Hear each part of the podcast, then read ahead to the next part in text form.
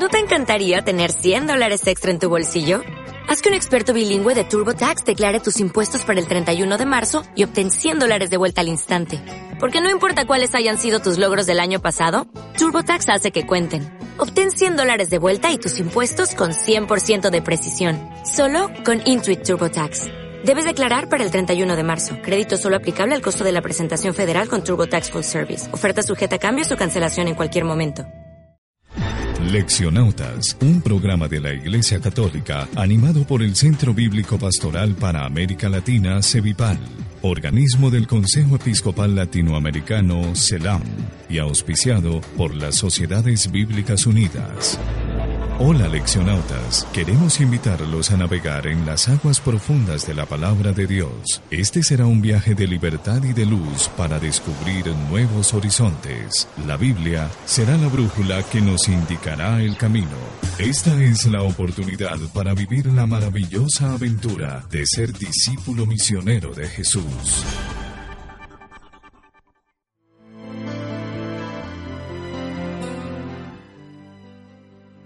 Lección Divina, tercer domingo de Adviento, diciembre 14 del 2014. Porque el Todopoderoso ha hecho en mí grandes cosas, santo es su nombre. Lucas 1, 49. Preparación espiritual. Divino Padre Eterno, en nombre de Jesucristo y por la intercesión de la siempre Virgen María, Envía mi corazón al Espíritu Santo. Espíritu Santo, Dios de infinita caridad, dame tu santo amor. Espíritu Santo, Dios de las virtudes, conviérteme. Espíritu Santo, fuente de las luces celestes, disipa mi ignorancia. Espíritu Santo, Dios de infinita pureza, santifica mi alma. Espíritu Santo, que habitas en mi alma, transfórmala y hazla toda tuya. Espíritu Santo, amor sustancial del Padre y del Hijo, permanece siempre en mi corazón. Ahora escucharemos de nuestra sonobiblia el Evangelio de San Juan en el capítulo 1, versículos 6 al 8 y del 19 al 28. Dios envió a un hombre llamado Juan para que hablara con la gente y la convenciera de creer en la luz. Juan no era la luz. Él solo vino para mostrar quién era la luz. Los jefes de los judíos que vivían en Jerusalén enviaron a algunos sacerdotes y a otros ayudantes del templo para que le preguntaran a Juan quién era él. Juan les respondió claramente. Yo no soy el Mesías. ¿Eres Elías? No, no soy Elías. Pero los sacerdotes y sus acompañantes insistieron. ¿Eres tú el, el profeta que Dios iba a enviar? No. Eh, tenemos que llevar una respuesta a los que nos enviaron. Eh, dinos, eh, ¿quién eres tú? Yo soy el que grita en el desierto. Prepárenle el camino al Señor. Entonces los mensajeros de los fariseos le dijeron a Juan, Si tú no eres el Mesías, ni Elías, ni el profeta, ¿por qué bautizas? Yo bautizo con agua, pero hay entre ustedes uno a quien todavía no conocen. Aunque yo he llegado antes, Él es más importante que yo y ni siquiera merezco ser su esclavo. Todo esto pasó en el pueblo de Betania, al otro lado del río Jordán, donde Juan bautizaba.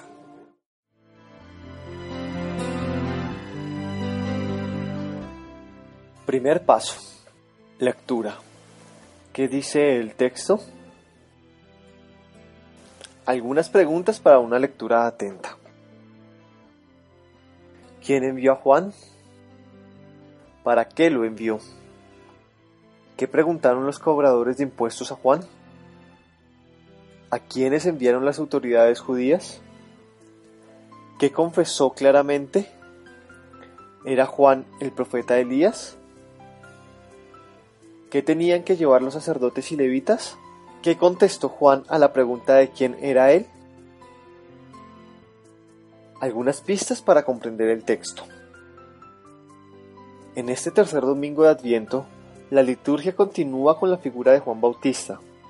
El Evangelio de Juan lo presenta ya en el prólogo como el testigo, y destaca esta dimensión repitiéndola tres veces en los primeros versículos. En el versículo 19 comienza la parte narrativa del Evangelio, luego del prólogo que van de los versículos 1 al 18. El cuestionamiento que plantean las autoridades de Jerusalén, si bien está dirigido a Juan, ¿quién era? En realidad busca al Mesías. Por eso la primera respuesta de Juan es justamente negar que él sea el Mesías. Esta búsqueda va a ser la que está de fondo en todo el Evangelio. ¿Quién es el Mesías? Por eso, cuando culmina el Evangelio y los discípulos ya reconocieron a Jesús como el Cristo, el Mesías de Dios, el evangelista sutilmente vuelve sobre el tema y después de la pesca milagrosa indicada por el resucitado agrega, ninguno de los discípulos se atrevía a preguntarle quién era, porque sabían que era el Señor. El evangelista, a través de las preguntas dirigidas al bautista, quiere despertar en el lector, en nosotros, la pregunta de quién es el Mesías, el Salvador, y luego nos propone el camino de la lectura de todo el Evangelio para ir descubriendo progresivamente en Jesús al Hijo de Dios, el Cristo. Tres veces le preguntan a Juan y las tres veces responde negando. Es el opuesto de las tres negaciones de Pedro. Juan se niega para testimoniar al Mesías, Pedro se negará para salvar el pellejo.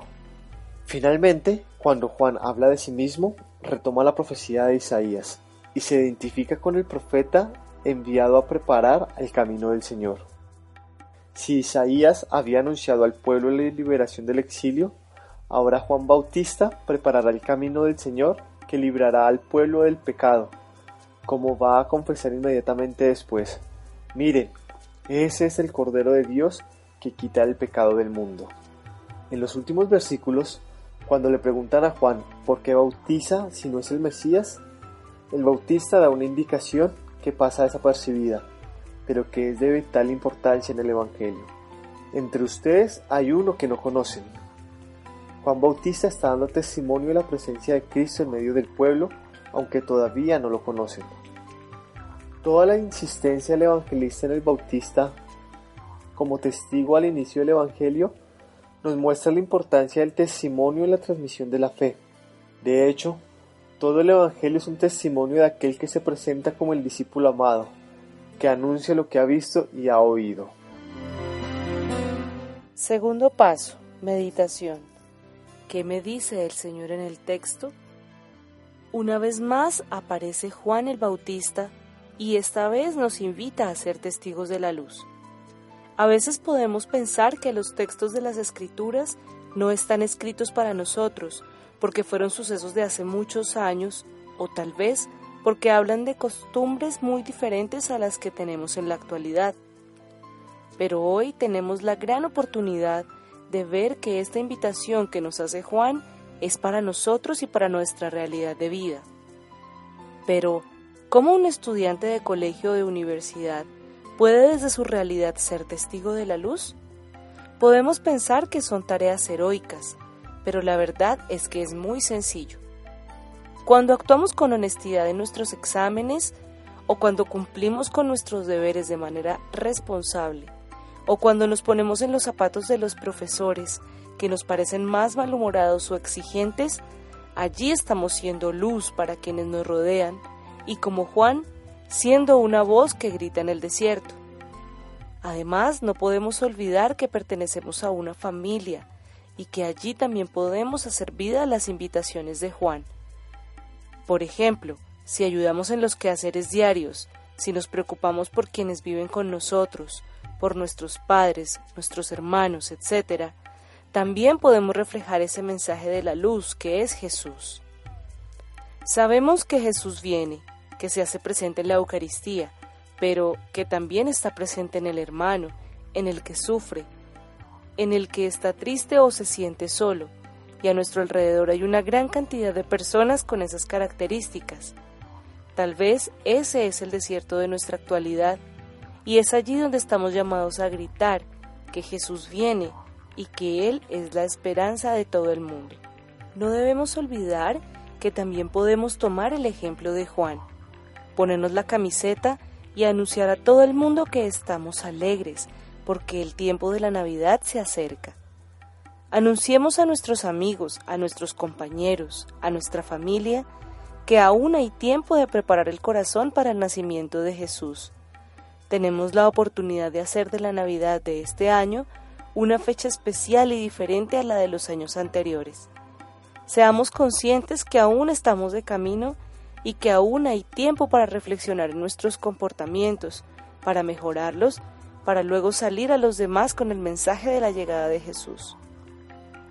Por último, acojamos la invitación de San Juan Pablo II a vivir este domingo con alegría. Regocíjate, hija de Sión. Estén siempre alegres en el Señor.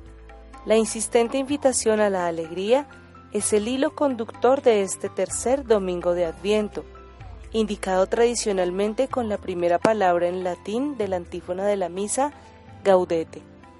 El tiempo fuerte, de adviento, tiempo de vigilancia, de oración y solidaridad, tiende a suscitar en nuestro corazón sentimientos de alegría y paz, alimentados por el encuentro ya próximo con el Señor.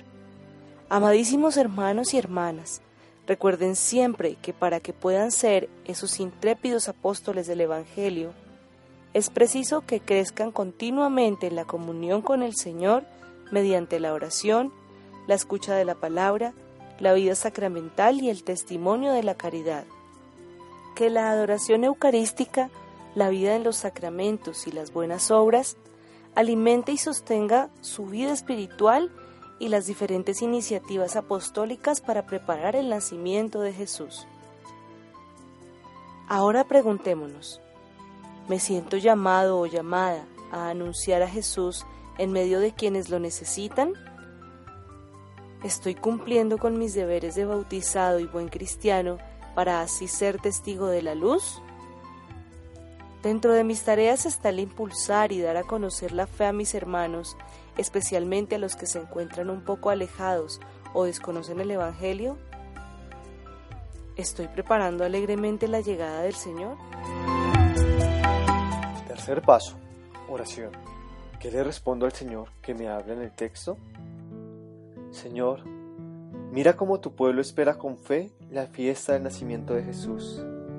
Concédenos llegar a la Navidad, fiesta de gozo y salvación, y poder celebrarla con mucha alegría, paz y reconciliación. Cuarto paso, contemplación. ¿Cómo hago propias en mi vida las enseñanzas del texto? Ayúdanos, Señor, a ser testigos fieles de tu luz con alegría. Acción. ¿A qué me comprometo para demostrar el cambio?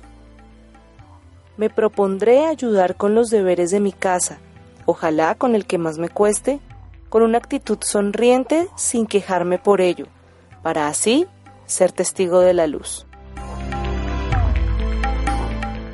Bitácora de grandes leccionautas. Es Navidad cada vez que das el amor de Dios a través de ti. Sí, es Navidad cada vez que sonríes a tu hermano y le ofreces una mano. Beata Madre Teresa de Calcuta.